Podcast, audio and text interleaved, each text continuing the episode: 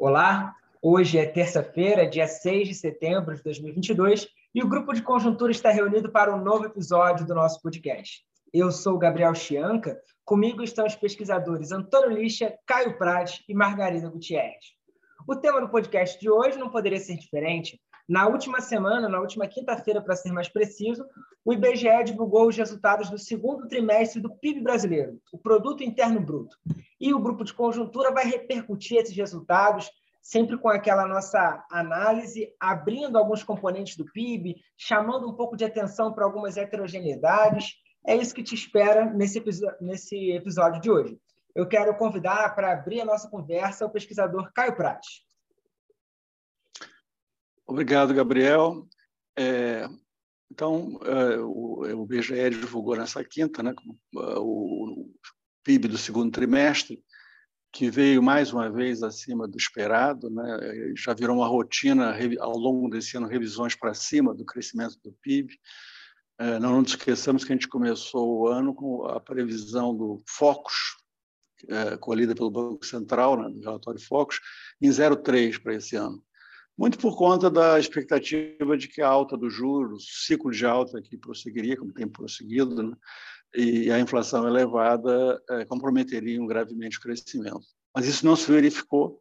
A gente está tendo surpresas positivas a cada divulgação do PIB, e, e, com essa divulgação mais recente do PIB do segundo trimestre, a gente tem um carregamento estatístico para o resto do ano, quer dizer, se o PIB ficar estável, terceiro e quarto trimestre, igual ao que está no segundo, sem crescer nada, já daria um crescimento de 2,6 esse ano, e me parece mais razoável, a gente tem conversado sobre isso no nosso grupo, uma, um crescimento acima disso, alguma coisa mais próxima de 3%, é o que a gente está esperando no momento. É, o, o, nada indica, por enquanto, que esse bom desempenho possa é, ser mantido é, no ano que vem. É, a expectativa é de desaceleração, significativa, mas ainda é muito incerta a, a magnitude dessa, dessa desaceleração. É, essa semana é, foi divulgada uma nova pesquisa Focus, com uma, uma previsão de crescimento 0,5 para o ano que vem. E, e é, aliás, é a primeira, desde, desde o início do ano, tem havido movimentos bem claros em, direções opostas. O PIB desse ano sendo revisto para cima, o PIB do ano que vem sendo revisto para baixo. Esse é, foco de segunda-feira, foi divulgado ontem, né? foi a primeira revisão ligeiramente para cima do PIB do ano que vem, é, que eu atribuo basicamente ao, ao carregamento estatístico mais favorável uh, desse ano para o ano que vem.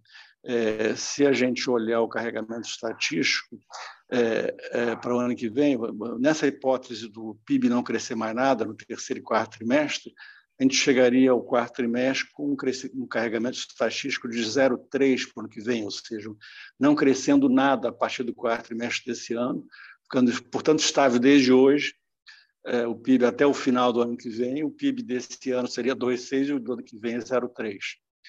Como a nossa expectativa é de um desempenho um pouco melhor, ainda algum crescimento, ainda que é, num ritmo menos intenso que do primeiro semestre, mas crescimento no segundo, é, dando um PIB de crescimento 3 esse ano, a gente deve fechar o ano com alguma coisa mais perto de 0,8 de carregamento estatístico para o ano que vem, o que significa que a gente já terá, já terá um ponto de partida, mesmo que no ano que vem não cresça nada, é, é, é, superou, por exemplo, o que o Fox está projetando hoje. É, então, esse é o primeiro coisa que, o ponto que eu queria chamar a atenção. É, em relação Caio, ao eu gostaria, gostaria de perguntar, então, qual, se não existe a, a possibilidade de 2023 repetir a mesma história que a gente teve este ano, certo? Começamos este ano pensando que a economia ia crescer 0,3, como se colocou no Focus, e hoje a gente está pensando que a economia vai crescer 3%. É, bom, para o ano que vem. Eu, eu, é, eu para o ano que vem. Ponto é muito, poderia repetir uma, uma sucessivas revisões para cima, né? É, eu, eu, eu, acho que. É, o, o, quero, aí, o esse, essa incerteza, não? Como que você avalia é, isso? É, é vamos, eu, vou, eu, vou, eu vou, deixa em suspenso a tua pergunta, depois a gente retoma dela, até a gente pode dialogar sobre isso no final. É, o que, que, teria que acontecer, e que me parece, visto de hoje, improvável, para que a gente tivesse essa surpresa tão positiva. Agora, eu, eu, insisto, a incerteza é muito grande, quer dizer, pra, ao mesmo tempo que o foco está projetando 0,5, é, a gente tem analistas prevendo recessão para o ano que vem, e no outro extremo tem alguns poucos, é verdade, em menor número, projetando alguma coisa tipo um e meio de crescimento. É, muito mais do que isso não tem. Então, na verdade, é um certo consenso de uma desaceleração significativa em relação a esse ano. Agora, com uma dispersão muito grande nas projeções. Mas vamos retomar esse tema no final para a gente dialogar sobre isso. É, sobre o que pode ocorrer, quais os requisitos para o que poderia jogar para pior ou para melhor essas projeções uh, no ano que vem. Isso é um tema central, de fato. Que a gente vai certamente retomar em outros podcasts, que hoje não temos muito tempo para isso, mas a gente pode começar a especular sobre o assunto. É, em relação ao PIB do segundo trimestre, que é mais o nosso foco hoje, né, é um ponto que eu queria chamar a atenção é o seguinte: ele é, é, um ponto que tem sido destacado é que até agora o crescimento vinha o, nesse, nesse, nessa comparação trimestre contra o trimestre anterior é, vinha sendo muito destacado o fato de um crescimento fortemente dependente de serviço pelo lado da oferta e consumo das famílias pelo lado da demanda, como os, os carros-chefes do PIB, não só pelo seu peso dentro do PIB, mas por estarem crescendo acima do resto. É, e o terceiro trimestre, o segundo trimestre, desculpe, mostrou uh, um crescimento bem mais espalhado. Isso foi destacado por muitos analistas. É, então, é, a gente teve um crescimento, por exemplo, lá da oferta, da indústria, superior ao crescimento de serviços na, na comparação do segundo trimestre contra primeiro. É, e, e, mais do que isso, um crescimento em todos os componentes, um crescimento relevante em todos os componentes, os quatro principais componentes, setores que compõem a indústria no conceito PIB. É, por outro lado, visto pela ótica da demanda, a gente teve é, que, a, a, nesse segundo trimestre, o investimento, né, a formação bruta de capital fixo, cresceu acima do consumo das famílias. É, o que eu queria destacar é que, é, é, em certo sentido, esse tipo de ênfase a esse ponto é, leva a conclusões meio enganosas sobre a recuperação da indústria, e, e, da, e, por um lado, e da formação bruta de capital fixo, por outro. Isso eu já vou tentar explorar esse ponto. Na verdade, para a gente ter uma ideia melhor do que está contribuindo de fato para o crescimento no ano quanto ao ano passado, a gente tem que olhar, olhar essa métrica que a gente está comentando, né, com o crescimento na margem, mas é muito importante a gente olhar para situar melhor esse crescimento na margem, comparar com eh, usar outras métricas também, em particular a comparação com igual período do ano passado. No caso, comparação do segundo trimestre contra igual o segundo trimestre do ano passado, e comparação uh, pegando já o primeiro semestre do ano como um todo em relação ao primeiro semestre do ano passado. Isso vai nos dar uma ideia melhor do que está puxando, de fato, o crescimento nessa comparação ano contra ano anterior, que é o que, no fundo, a gente está discutindo quando diz que pode crescer 3 e tal. E aí a gente vê o seguinte, é, o PIB nesse segundo nesse primeiro semestre primeiro semestre, já pegando os dois trimestres, portanto, comparando com o ano passado, ele cresceu é, 2,5%. É, é, esse foi o crescimento do PIB no primeiro semestre na comparação com o ano passado. É, o, o, o que acontece é que, é, nessa mesma comparação, semestre contra igual semestre, é, serviços, vendo, pela ótica da oferta, serviços cresceram 4,1%, bem acima do 2,5% do PIB, e, e consumo das famílias uh, cresceu 3,7%, também bem acima do 2,5% do PIB. Então, mostra que esses dois segmentos cresceram, teve, tiveram uma relevância fundamental no crescimento do PIB, não só pela sua taxa de crescimento, mas porque são de longe os que pesam mais no PIB. O consumo das famílias deve estar aí na ordem de 65% e serviços na ordem de 70% de peso no PIB. Né? Ah, quando a gente olha para a indústria, sempre nessa métrica, primeiro semestre desse ano contra igual ao período do ano passado, a indústria ficou praticamente estagnada. Ela teve, mesmo com esse crescimento significativo nesse segundo trimestre quanto o primeiro, quando pega o semestre como um todo, ela ficou cresceu 0,2, praticamente nada. Uh, e, e, e, e, o investimento, a formação bruta de capital fixo, caiu, apesar de ter crescido bastante no segundo trimestre, mais do que o consumo das famílias. Se você pega o semestre como um todo e compara com o ano passado, ela caiu quase 3%, a formação bruta de capital fixo. Então, na comparação com o ano passado, quem está de fato, de longe, puxando o crescimento é serviços e consumo das famílias. É, outro ponto a destacar é que dentro da indústria, que nessa comparação que eu falei ficou praticamente estagnada, né, crescendo só 0,2 no semestre, é, há uma enorme heterogeneidade. É, é, a indústria de transformação, que seria a indústria propriamente dita, vamos chamar assim, o coração da indústria, teve uma queda nesse primeiro semestre de 2%. É, por outro lado, a extrativa mineral teve uma queda maior ainda do que essa. É, por outro lado, a construção civil que é um, no conceito PIB, é a indústria se decompõe em extrativa mineral, transformação, construção civil e os serviços, chamados serviços industriais de utilidade pública. Se a gente pega, por exemplo, construção civil, foi o contrário, que a construção civil, para uma indústria como um todo estagnada, a construção civil cresceu 9,5% no primeiro semestre, contra o período do ano passado. E aí duas explicações não excludentes, dois fatores têm sido destacados pelos analistas. É, é, um, um, primeiro é o aumento significativo dos investimentos de estados e municípios em obras públicas, é, em ano eleitoral, e contando com o fato que eles, por razões que eu não vou entrar aqui, já exploramos em outras análises, a Margarida já explorou isso, é, nós temos uma ah, os Estados municípios começaram o ano com enorme disponibilidade de caixa, que veio se mantendo de algum modo, porque a receita também continuou crescendo bastante esse ano, a arrecadação deles, tributária, e eles estão usando isso para, primeiro, para aumentos do funcionalismo público de estados e municípios, e, segundo, para investimento uh, um gasto, uma ampliação significativa de obras. Então, isso bate na construção civil. E outro fator é que a construção civil eh, residencial né, é, é, também está tendo, aparentemente, por indicações que tem parciais, um bom desempenho. Na esteira de uma expansão do crédito para, imobiliário, de certo modo surpreendente, dado o aumento da taxa de juros e tal, mas o crédito continuou com vigor na desprezível. Então, a construção civil está dentro da indústria, é o que segura. O resto da indústria vai mal, na verdade. É, é, é Caio, normalmente, é, ah. É, destacar que a construção civil normalmente tem um ciclo próprio, não? E além de ter um ciclo próprio, tem um ciclo que é relativamente prolongado, não? Que tem uma forte inércia, não?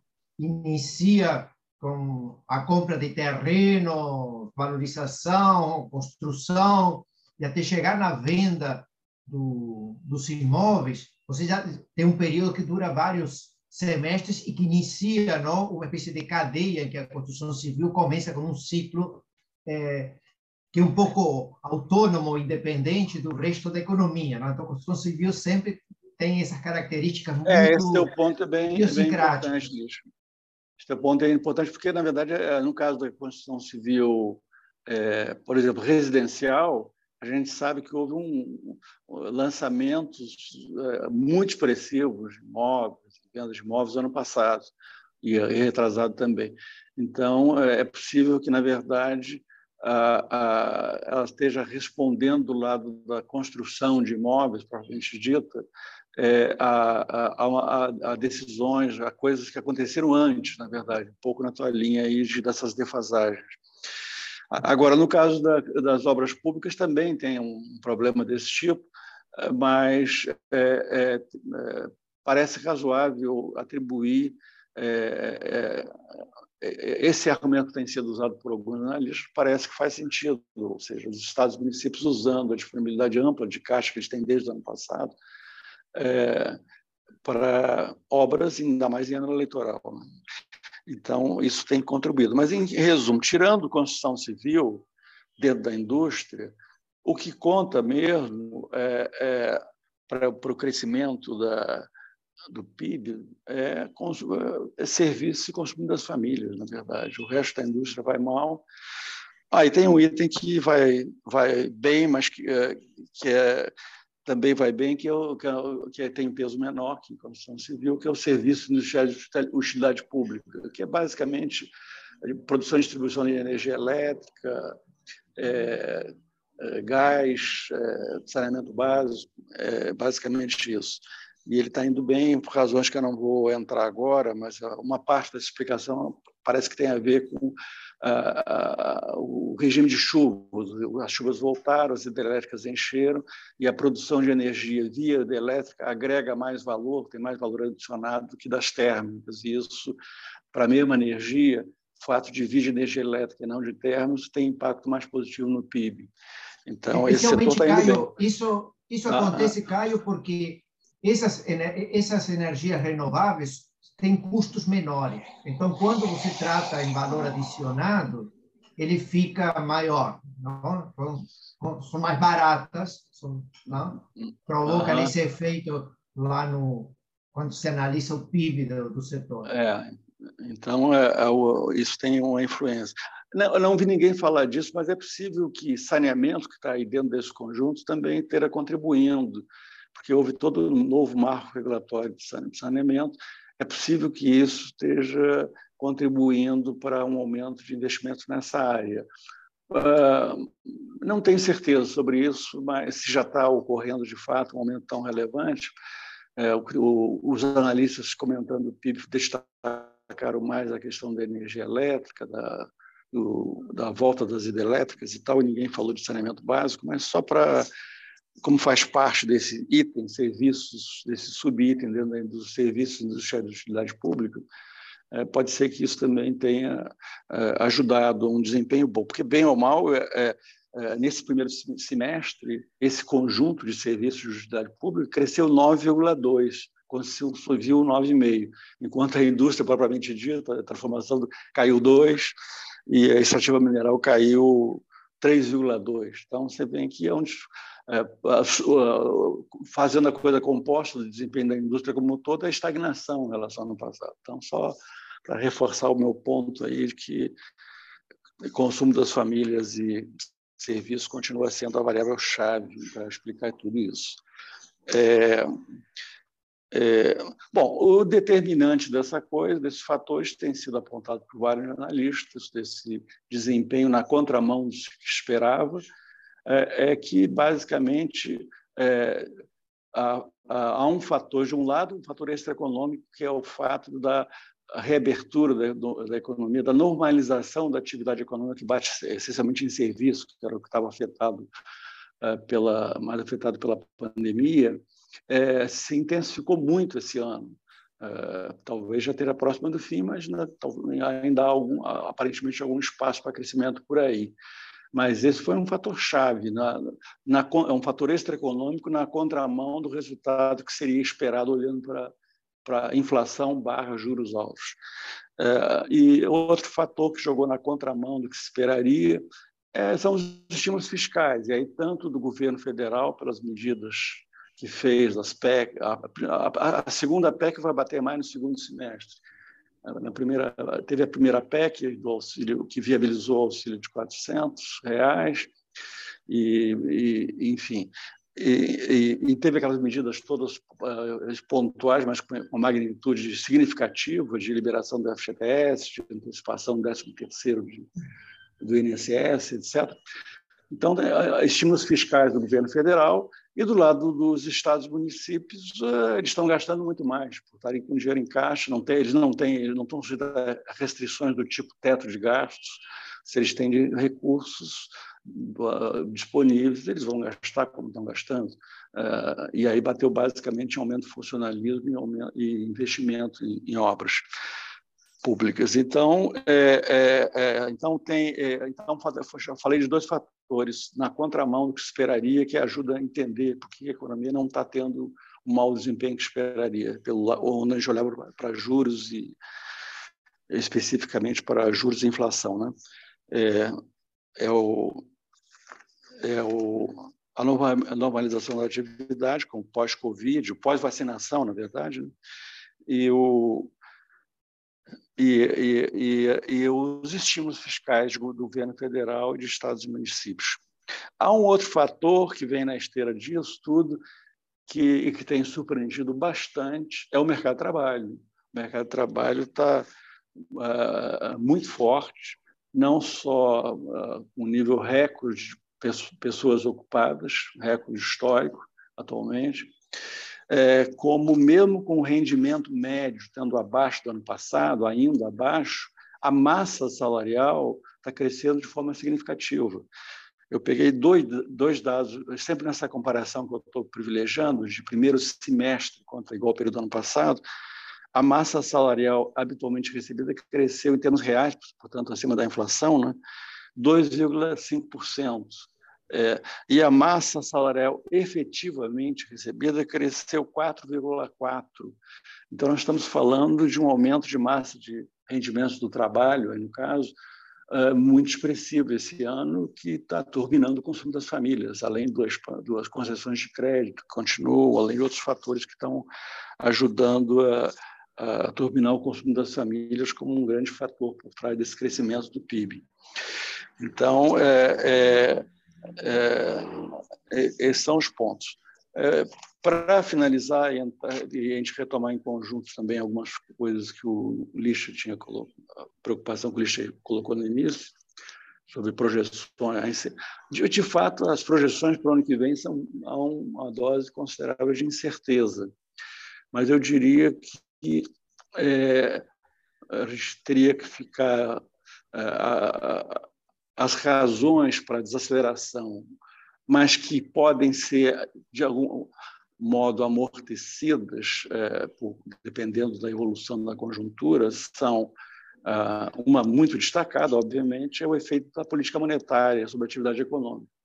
Ah, ela bateria com muito mais intensidade, a expectativa geral no ano que vem do que bateu nesse ano, até porque nesse ano teve muitos fatores que atuaram na, na contramão da política monetária, e não só pelo efeito de defasagem, mas também porque os juros reais são crescentes ao longo do tempo, pegando a taxa de juros básica Selic. Para uma Selic estável, onde ela está, que é 13,75, e a tendência é que ela fique estável ainda por vários meses. De modo geral, se projeta que ela não, não seria alterada até meados do ano que vem, podendo, eventualmente, dependendo da inflação, começar a cair a partir daí.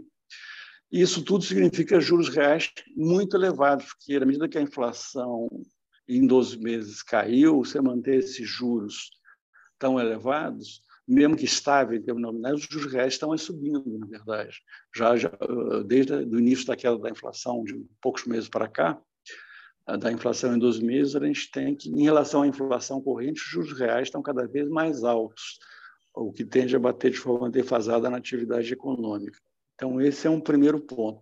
Agora, o, o, o quanto isso vai afetar, de fato, negativamente a atividade, os juros, vai depender também muito de uma variável que a gente é, que é a velocidade da, desinflação, é, que é uma grande incerteza. O, o, eu estava vendo focos que saiu ontem, estão é, cada vez revendo mais para baixo a projeção de inflação para esse ano. Já tem muitos analistas achando que ela pode ficar bem perto de 6, outros mais para 6,5. Acho que, acho que o Focus está em 6,6, não me lembro de cabeça agora, mas para esse ano, que é uma desaceleração significativa em relação ao que gente, quadro que se tinha há pouco tempo atrás, que era de uma inflação entre 8,5% e 9% para esse ano. Né? É, mas, basicamente, está acontecendo por um fator muito, muito específico, que é a redução, principalmente, de preços de combustíveis. A gente olha a inflação, é, se a gente olha no próprio Focus, que está prevendo uma inflação de 6, acho que 6,5% por aí, é, é, isso vai se dar num contexto de uma deflação dos preços administrados, que são esses onde estão os combustíveis, energia elétrica, preços que estão sendo reduzidos, é, seja por, no caso de exoneração tributária, seja no caso de combustível pelas reduções de preços da Petrobras, é, mas a, a, a desinflação está concentrada, a redução da inflação, a sua queda em relação ao que esperava, está concentrada nisso. Os preços livres, a expectativa é que feche o ano em torno de 10, que é um nível, ou seja, a, e a desinflação dos preços livres é que vai ser a variável-chave para, uma segunda rodada de queda da inflação à frente. Então, a gente vai ter que estar monitorando mês a mês o comportamento da inflação. Por enquanto, ele está muito desfavorável preços livres muito altos, núcleos todos extremamente elevados, inflação de serviços extremamente elevada. Então, a gente está tendo uma, uma queda da inflação pontual, que beneficia a inflação futura pelo mecanismo de possivelmente pelo mecanismo de inércia, de expectativas, embora a gente tenha que ver que é uma queda muito específica, não é uma queda generalizada, que aí sim bateria muito mais fortemente na expectativa, mas pode ser que influencie positivamente expectativas ajude a conter a inflação ano que vem. Mas, basicamente, o que eu queria destacar é o seguinte: vamos pensar que a inflação, a desinflação depende de quê? Do hiato do produto. O a Banco Central queria que ele abrisse, né, que tivesse um hiato maior, um crescimento menor, né, abrindo o hiato do produto, de tal forma a ajudar a desinflação. A gente teve o contrário, fechamento do hiato. Uh, outro fator que a gente tem que monitorar, como é que vai se comportar, é, chave é a, a, taxa de câmbio.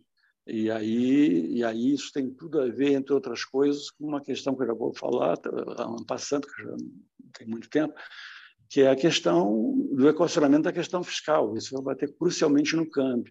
E o câmbio aí é uma questão importante porque é, é, é um fator que é, num, no, se houvesse um cenário otimista, que eu não acredito muito, mas só para pensar, se, se houvesse um choque positivo de confiança na questão fiscal do novo governo, é, é, e o câmbio houvesse uma apreciação cambial, isso daria, tornaria mais viável uma desinflação sem precisar abrir tanto o hiato do produto, sem precisar desacelerar tanto o crescimento, na verdade. Tem um trade-off entre essas coisas ou bem você desacelerar pelo do produto, ou pelo câmbio, ou pelas expectativas que, em geral, é, respondem muito ao comportamento da inflação corrente, é, é, ou pelos preços internacionais. Esses já estão ajudando um pouco, podem ajudar mais, que é a queda de preços commodities, que é a eliminação dos gargalos nas cadeias globais de produção, mas, em, é, mas reduzindo a duas variáveis chaves, hiato produto e câmbio,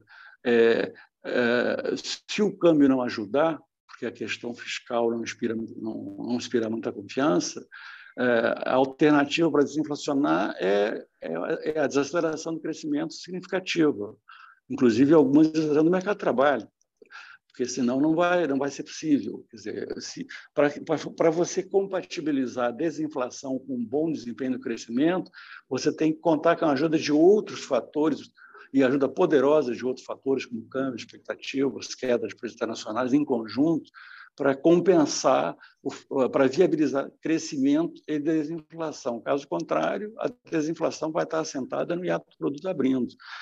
E isso tudo nos põe em questão, eu estou acabando, então, abrindo para vocês falarem, é, nos põe em questão a variável que é chave para o ano que vem, que é como o novo governo vai, vai enfrentar a questão fiscal, porque isso vai ter tudo a ver. Ah, se ele tiver, for capaz de construir um arcabouço fiscal que dê credibilidade ao, controle da dívida pública à frente, etc., então isso abre a possibilidade até de, se for um choque muito favorável de expectativas, até de haver uma boa apreciação cambial, que cumpre o papel que está me referindo. Além disso, a questão fiscal bate não só no câmbio, mas bate em toda a curva de juros, com juros longos afetando o investimento. Então, a questão. Tem um barulho um carro passando aqui. É, então, o, que, o, a, o equacionamento da questão fiscal é chave para o comportamento de câmbio e juros.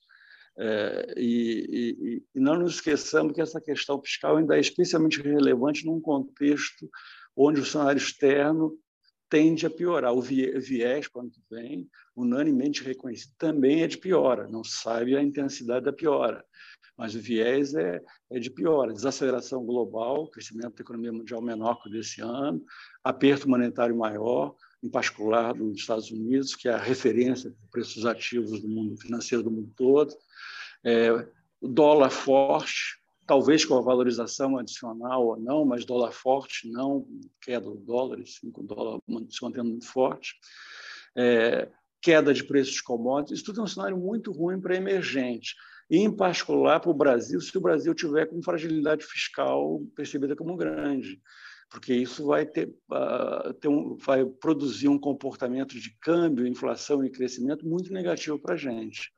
Então, a, a, variável fiscal, seja como potencializador de um cenário externo adverso, seja para permitir uh, uma desinflação com menos necessidade de abrir o hiato de produto, do produto para produzir a desaceleração, é uma questão crucial. Essa é a questão chave para o ano que vem. É isso. Caio, deixa eu te fazer alguns comentários. Então, você destaca, eh, bom, você destacou que o, o, padrão de crescimento brasileiro neste momento está sendo puxado pelo consumo das famílias, pelo lado da demanda, e os serviços pelo, pelo lado eh, da oferta. E que existe um conjunto de restrições na frente que vão fazer de que o impulso de tanto no consumo quanto nos serviços eh, seja menor, seja porque já aconteceu a retomada pós-pandemia, seja porque a gente vai ter uma política monetária, temos uma política monetária mais restritiva, um cenário externo um pouco mais adverso e incerteza fiscal. Tá? Ou seja, temos um conjunto, acho que a gente concorda que esse conjunto de, de restrições hoje é, reduzir o, o nível de atividade. Mas quando a gente olha o que aconteceu, por exemplo, o PIB dos últimos quatro trimestres, todos eles vieram positivo. Ou seja, a última vez que a gente teve um crescimento negativo foi no segundo trimestre do ano passado, 2021, tá? É, depois de três trimestres acho, positivos, tivemos um mas nos últimos quatro trimestres, a gente teve 0,1 no terceiro trimestre do ano passado, 0,1, 0,8 no quarto, 1,1 no primeiro trimestre deste ano e agora 1,2. O crescimento está se acelerando. Tudo indica de que existe algum impulso. É claro que a gente sabe que tem algumas restrições, tá? mas a gente está vendo um, um, um certo impulso no nível de atividade, tá? E a gente viu, como você destacou, também está tendo um certo impulso no mercado de trabalho, não? com forte crescimento do, do nível de emprego e uma queda do, da taxa de desemprego. É, já tem analista prevendo uma taxa de desemprego no final do ano um pouquinho superior a 8, sei lá, 8,2, tá? Então, é claro que a gente pode ter uma moderação nessas taxas de crescimento, não? que foram crescentes, 0,1, 0,8, 1, 1, 2. Tá, é, tá? É, mas é, eu acho que também. Mas basicamente por serviço, né, Lixa? Isso muito voltado para serviços dos números que você apresentou. Ok. É. Mas, é, independentemente dessas restrições é, que você está colocando, a, o aperto monetário, a incerteza fiscal, a incerteza externa, é, a retomada do, do serviço já pós-pandemia, não acabou aquela aquele rebote que a gente teve nos, nos serviços, tá? Especialmente aqueles serviços para para, para as famílias, tá? já, já não vão crescer na, na taxa que cresceram pós-pandemia, imediatamente após pós-vacina, como você falou. Mas, de qualquer forma, deve existir na economia brasileira um, um conjunto de eh, choques positivos ou impulso que é, vão criar uma certa dinâmica que pode fazer que a desaceleração do crescimento para o ano que vem não seja tão intenso. Tá? Um pouco na linha do que a gente estava, eu queria te, te, argumentar no começo, não? Margarida poderia comentar isso também, por favor? É, no sentido de que, é, claro, podemos não ter uma surpresa como a gente teve é, este ano, não? Ou seja, a gente pensava, o Focus pensava que a economia não ia crescer nada este ano, 0,3, e agora parece que o crescimento está perto de, de 3. Tá? É claro que você falou, o aperto monetário, a incerteza fiscal, cenário externo mais comprometido, tá? temos um conjunto de elementos que não, que não ajudam, mas também temos um conjunto de, de eh, impulsos dentro da, da economia que também podem ter sido subestimados, pessoal. você próprio destacou, Caio, que se com esse PIB de 3% este ano, o carryover para o ano que vem é 0,8. Tá?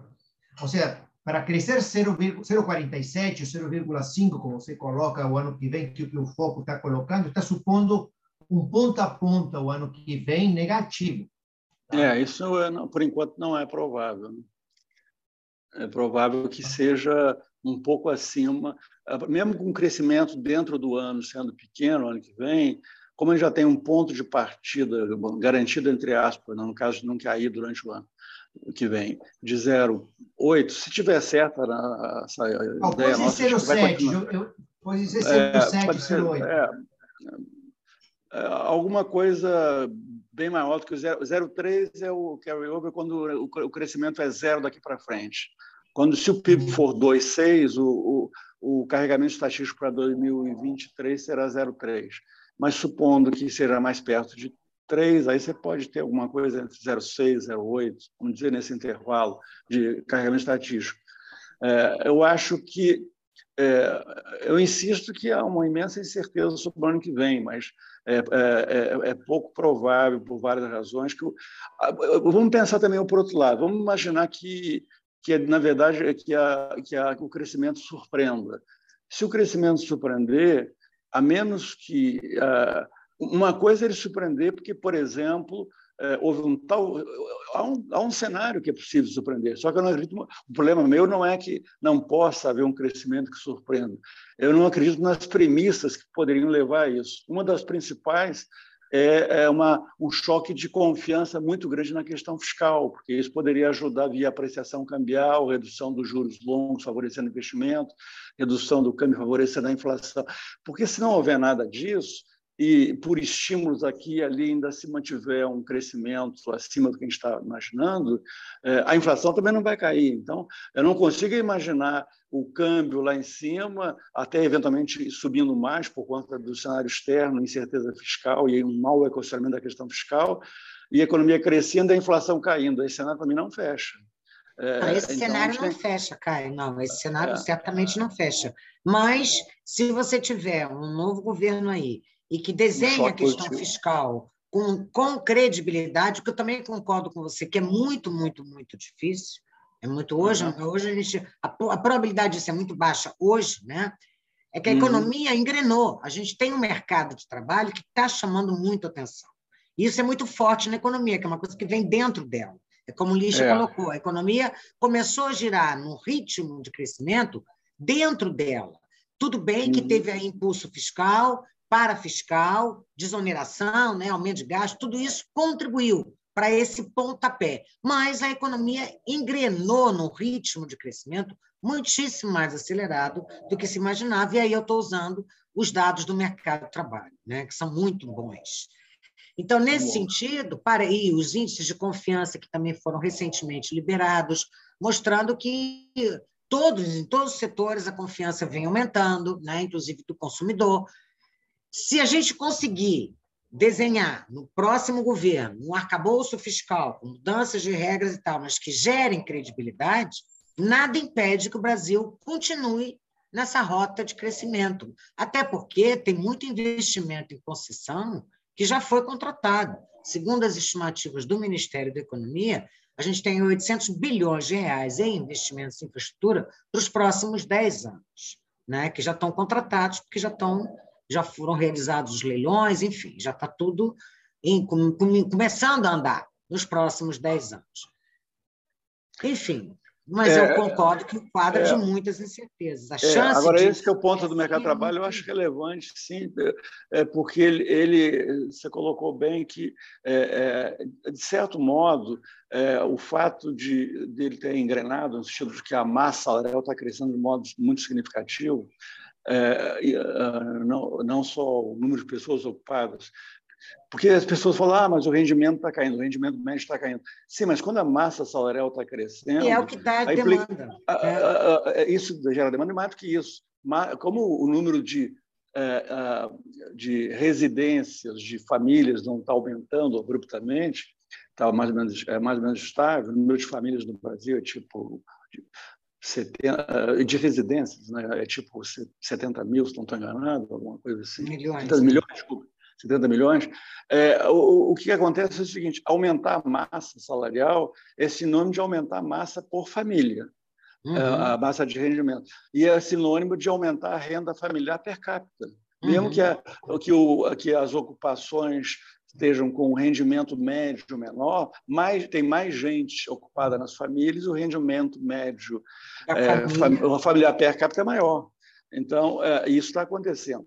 Isso significa, e aí eu concordo, concordaria com você, que isso dá uma, é, funciona como um moderador, da, um, um, fator de moderação da desaceleração, mesmo é, pós-estímulos e pós é, conclusão da reabertura da economia, é, porque a, a, tendência, se, se, a inflação permanece alta e o juros muito alto, é que o mercado de trabalho enfraqueça gradualmente. Uhum, Mas uhum. é um processo mais gradual, não é um processo abrupto como tirar um estímulo. E é. aí gera uma certa inércia na desaceleração que ocorre mais, mais suavemente. Essa coisa pode ocorrer. Agora, o central mas aí a gente estaria, no fundo, só, assim como esse ano a gente jogou os problemas para o ano que vem, estaria um pouco adiando uma desalteração, uma, uma, uma piora contratada da economia se a inflação não for domada e os juros não caírem de forma sustentável. E isso depende, entre outras coisas, do equacionamento fiscal totalmente.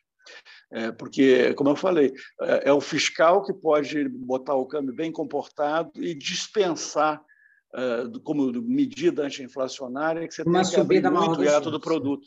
É. Que você tem que abrir muito o hiato do produto, ou seja, desaquecer muito a economia para poder. O câmbio funciona como alternativa a isso de desinflação, ao, ao hum. crescimento muito mais baixo. Então, você tem que. É, a, chave da questão é, de fato, a mais importante de todas é a questão fiscal.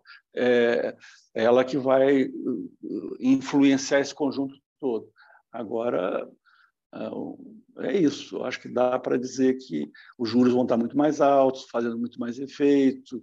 Aí já não sei né, tanto se os estímulos fiscais vão ter, eles vão é, não vão ser os desse ano, mas é, a política fiscal para mim não, não não há nada que indique que ela há uma boa chance dela, dela no ano que vem não ser contracionista porque cada vez mais está tá se discutindo esse caminho do, do waiver, né, de uma licença para não cumprir regras transitoriamente, claro que dentro de certos limites, que vão ter que ser estabelecidos, porque senão as expectativas pioram dramaticamente no ato.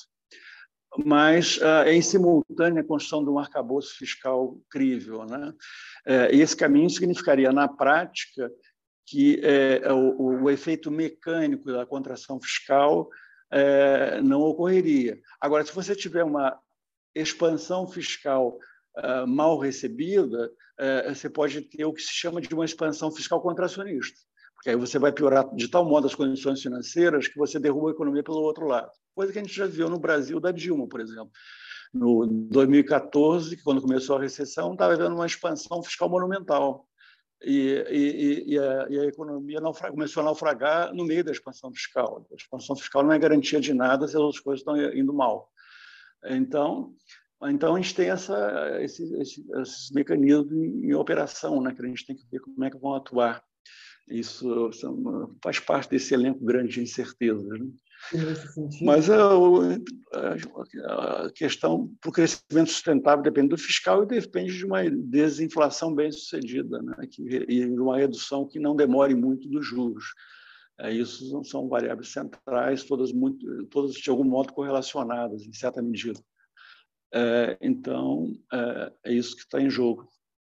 É, então, é, esse período de transição, de flexibilidade do ano que vem para um novo regime fiscal seria, com certeza, um ótimo tema para os debates dos candidatos à presidência. É, inclusive, essa flexibilidade foi defendida tanto pelo Nelson Barbosa e parte da sua equipe, como naquela carta do Pércio Arida, e, inclusive, pode ser um tema que a gente volte a debater, esperamos voltar a debater aqui no podcast do Grupo de Conjuntura. É um caminho perigoso, mas é um caminho possível se for acompanhado de de uma flexibilização dentro de limites bem definidos e se tiver o tal arcabouço fiscal passando confiança. Se não, pode ser um desastre, né? pode ser uma expansão fiscal que detone tudo, detone o dólar, os juros futuros, derrube a economia. É um caminho delicado, mas que faz sentido se o resto tivesse, se as coisas estiverem sendo bem feitas. Né? É, então, é um, é, é um caminho, diria, no fio, um fio da navalha, esse caminho da, da licença para, para descumprir regras transitoriamente. Então, esse com certeza é um tema que nós vamos retomar aqui no podcast do Grupo de Conjuntura em ocasião oportuna. Nós ficamos hoje por aqui, nos vemos na semana que vem. Até lá!